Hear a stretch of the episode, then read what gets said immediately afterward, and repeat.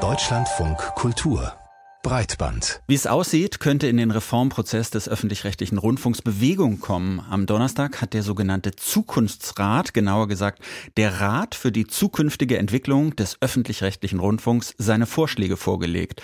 Und in der kommenden Woche will die Rundfunkkommission der Länder, die dafür zuständig ist, entsprechende Gesetze zu erarbeiten, darüber beraten, wie sie sich den Reformprozess vorstellt. Ja, und da werden die Ideen des Zukunftsrats sicher eine Rolle spielen. Der schlägt unter anderem anderem vor, den Auftrag der öffentlich-rechtlichen weiter zu schärfen. Außerdem soll Schluss sein mit der Arbeitsgemeinschaft ARD.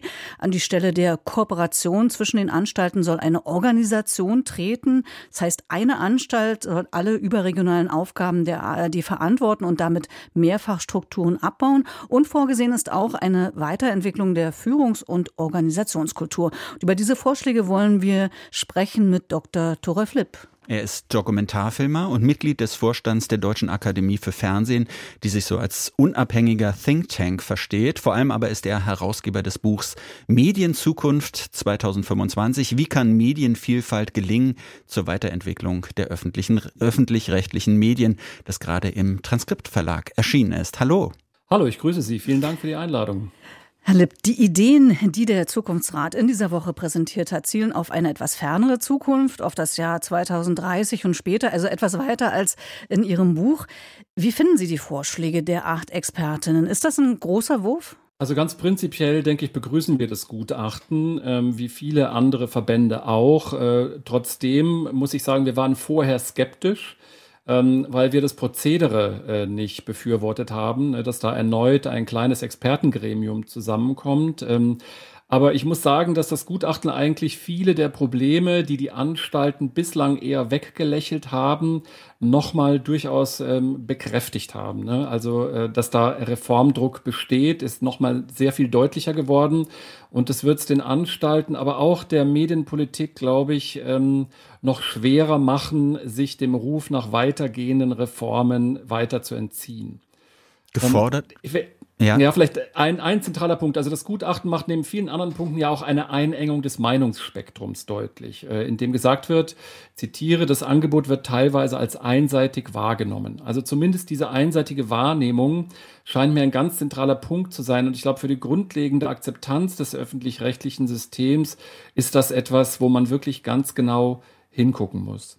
Gefordert werden ja einschneidende strukturelle Veränderungen, zunächst mal für die ARD, denn so wie sie jetzt ist, sei sie zum einen nicht strategiefähig und zum anderen nicht modernisierungsfähig, so ist die Kritik des Zukunftsrats. Mit einer neuen Organisation soll die ARD Entscheidungsstrukturen erhalten, die der digitalen Welt angemessen sind. Was halten Sie denn von dieser neuen Struktur?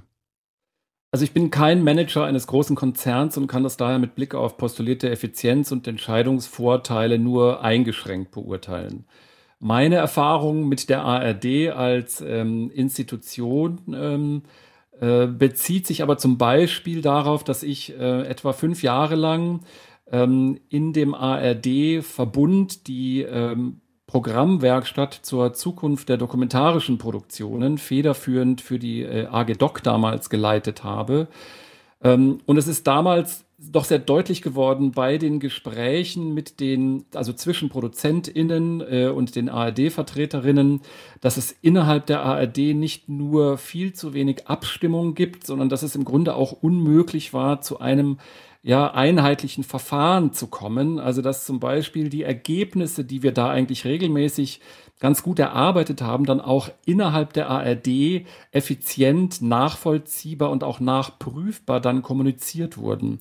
Äh, und der geschätzte Kollege Steffen Grimberg hat mal gesagt, die ARD ist ein Käfer. Äh, wenn man die auf dem Rücken legt, äh, dann kommt die aus eigener Kraft nicht mehr auf die Füße zurück, weil jedes Bein in eine andere Richtung strampelt. Und so ein bisschen war das mein Eindruck. Insofern glaube ich schon, dass der Zukunftsrat an dieser Stelle eine richtige Analyse vorgenommen hat ähm, und dass eine komplette Neuaufstellung der ARD tatsächlich Effizienzgewinne mit sich bringen kann, aber auch äh, andere Entscheidungsstrukturen, äh, die, glaube ich, schon notwendig sind. Mhm. Äh, auch Sie und andere Autoren, Herr Lipp, äh, fordern ja in Ihrem Buch äh, neue Strukturen. Äh, die Rede ist zum Beispiel von einem Medieninnovationsfonds. Welche Vorstellungen haben Sie denn und die, die Kollegen? Also wir haben ja sehr unterschiedliche Perspektiven im Buch, ähm, aber so ein bisschen handlungsleitend war tatsächlich das insbesondere vom sehr geschätzten Kollegen Hermann Rotermund vertretene ähm, Konzept eines wirklich umfassenden Public Value. Er bezieht sich da äh, auf Mark Harrison Moore.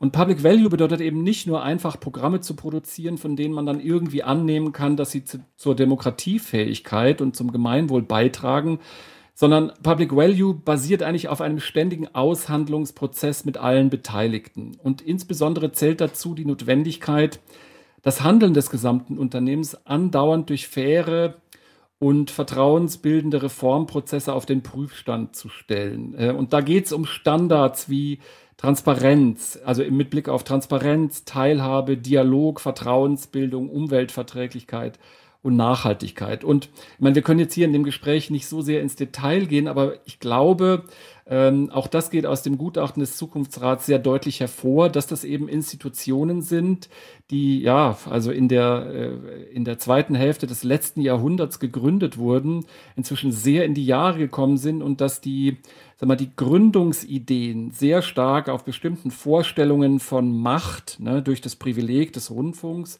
äh, und gekoppelt an die Errichtung von doch relativ starren Hierarchien, die allerdings erstaunlicherweise in den letzten 20 Jahren noch mal steiler geworden sind, gekoppelt wurden. Und ich glaube hier, und das ist auch ganz klar, dass äh, das Votum des, äh, des Zukunftsrats, hier muss man sehr, sehr deutlich nacharbeiten und hier muss man sich wirklich insgesamt neue Strukturen überlegen, um diesen Anspruch, äh, die die öffentlich-rechtlichen haben, an Public Value eben nicht nur in den Programmen, sondern auch in der Unternehmensführung, um diesem Anspruch nachzukommen. Das ist, ähm, ja, das ja. ist natürlich ein interessanter Punkt. Der, der Zukunftsrat spricht auch davon, dass man kulturell bereit sein müsse, Veränderungen anzugehen. Konkret fordert er so eine Weiterentwicklung dieser Führungs- und Organisationskultur und dieses Intendantenprinzip, das missfällt, das soll abgelöst werden von einer kollektiven Führung.